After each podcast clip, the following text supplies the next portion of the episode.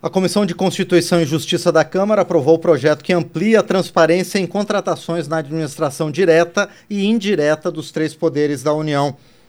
Caso não haja recurso para a deliberação do plenário, a proposta, que foi aprovada em caráter conclusivo nas comissões da Câmara, seguirá para o Senado Federal. O deputado professor Israel Batista, do PSB do Distrito Federal, um dos autores do projeto, vai nos explicar os benefícios dessa medida. Deputado, bom dia, obrigado por estar aqui no painel eletrônico. Bom dia, Márcio. Eu agradeço a vocês pelo convite. Pois é, deputado professor Israel Batista, quais são os mecanismos que estão previstos nessa proposta que vão efetivamente assegurar a transparência na administração pública? Olha, essa proposta, ela busca trazer essa transparência, permitindo que a sociedade monitore as informações e possa identificar antes de concretizada, é, a fraude, a irregularidade.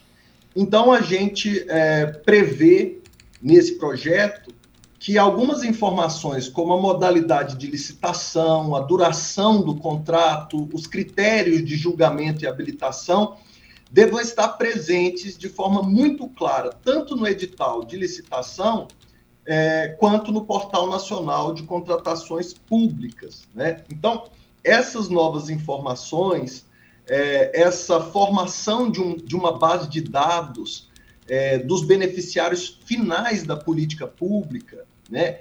O, o, a formação e publicização da base de dados de fornecedores, inclusive aí estruturas societárias, histórico é, dos contratados, né? É, os indicadores sobre os, fornecedores, os fornecedores. Então, tudo isso vai permitir é, que a gente tenha a, a, a, possibilidade de fazer, por exemplo, um sistema de alerta para indícios de irregularidades, para indício de ineficiência nas contratações. Isso é muito comum no serviço público. Quer dizer, você faz uma contratação que segue todo o trâmite legal, mas ela não atinge o objetivo que ela deveria atingir, né?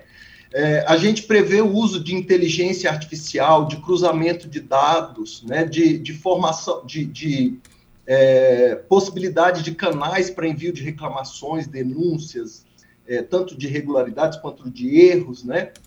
Então, é, essa legislação, ela moderniza a capacidade da sociedade civil de acompanhar os contratos feitos pelo Estado, ela traz mais transparência e ela, é, portanto, permite que a gente tenha uma uma saúde dos contratos para que eles atinjam seus objetivos efetivamente, para que a gente não tenha corrupção também. Pois é, deputado professor Israel Batista, o senhor citou esse portal nacional de contratações públicas. Ele hoje ah, já não atende essas necessidades de transparência? Ele atende parte dessas necessidades, mas nós percebemos que algumas informações poderiam estar presentes no portal e não estão presentes. É, isso dificulta uma, é, uma avaliação da sociedade civil organizada sobre esses contratos. Nós estamos tendo uma série de problemas de contratações públicas, de uso do recurso público nesses últimos anos, e a gente está buscando, com essa legislação, aprimorar as possibilidades de controle social sobre esses gastos. Não sei se vocês viram, mas recentemente a controladoria, o Tribunal de Contas admitiram que não tem informações suficientes, por exemplo, sobre o orçamento secreto.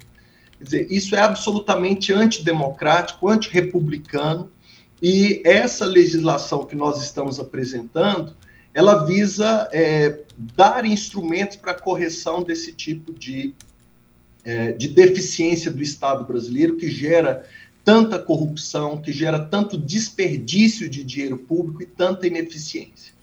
Deputado professor Israel Batista, ainda dentro dessa questão do portal de contratações públicas, o projeto ele prevê a participação de representantes da sociedade no seu comitê gestor.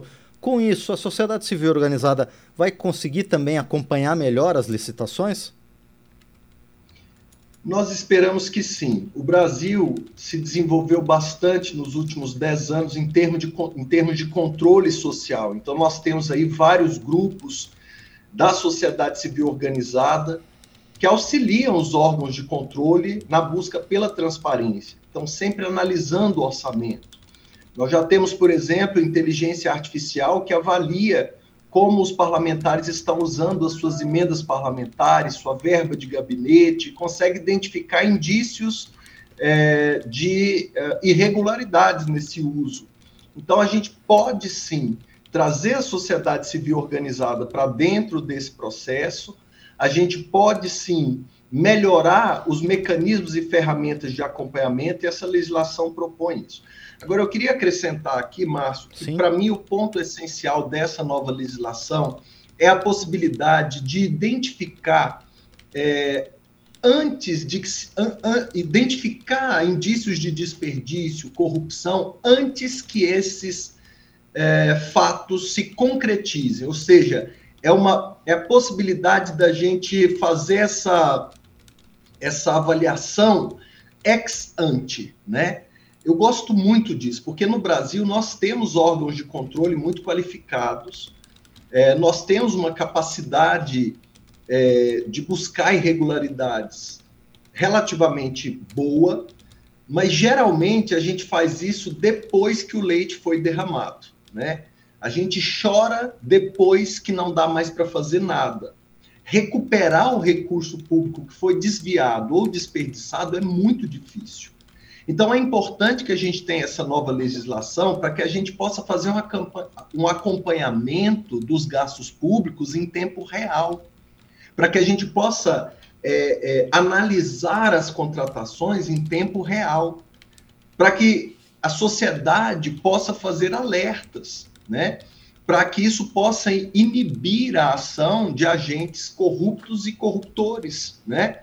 Ah, então, se você tem uma, um, um, instrumento que possibilita um acompanhamento mais próximo da sociedade durante o processo de execução dos serviços contratados pelo poder público, você evita que o mal aconteça e que depois deva ser corrigido. Ou seja, aqui nós estamos é, criando uma ferramenta de prevenção e não apenas de punição, não apenas de tentativa de recuperação do que foi desviado ou do que foi desperdiçado.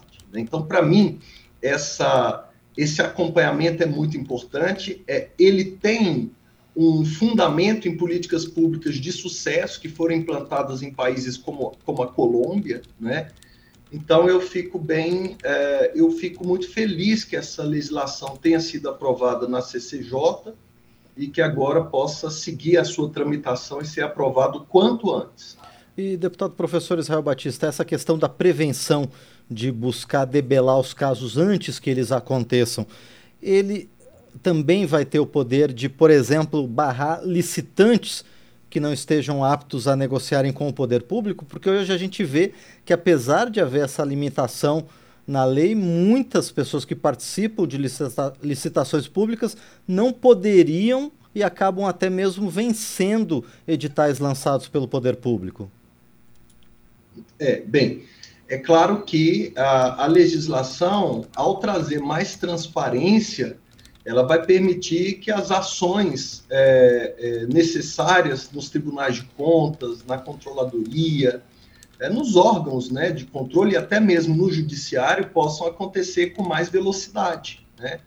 Então, quando se tem transparência e quando você tem ferramentas modernas de acompanhamento social, você consegue, obviamente, tomar medidas é, é, mais tomar medidas mais cedo, né? E essas medidas, claro, vão surtir um efeito anterior.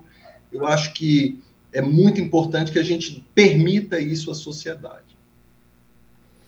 Bom, nós conversamos então com o deputado professor Israel Batista, do PSB do Distrito Federal, ele que é um dos autores do projeto de lei que amplia os mecanismos de transparência em contratações públicas e essa proposta já foi aprovada na Comissão de Constituição e Justiça e pode seguir a sua tramitação aqui no Congresso Nacional. Deputado professor Israel Batista, mais uma vez, muito obrigado por participar aqui do painel eletrônico para esclarecer a gente a respeito dessa proposta que tem avançado bastante aqui na Câmara. Muito obrigado. Eu que agradeço, Márcio. Um abraço a todos os nossos ouvintes. Muito bem, este foi o deputado professor Israel Batista, do PSB do Distrito Federal, aqui no painel eletrônico.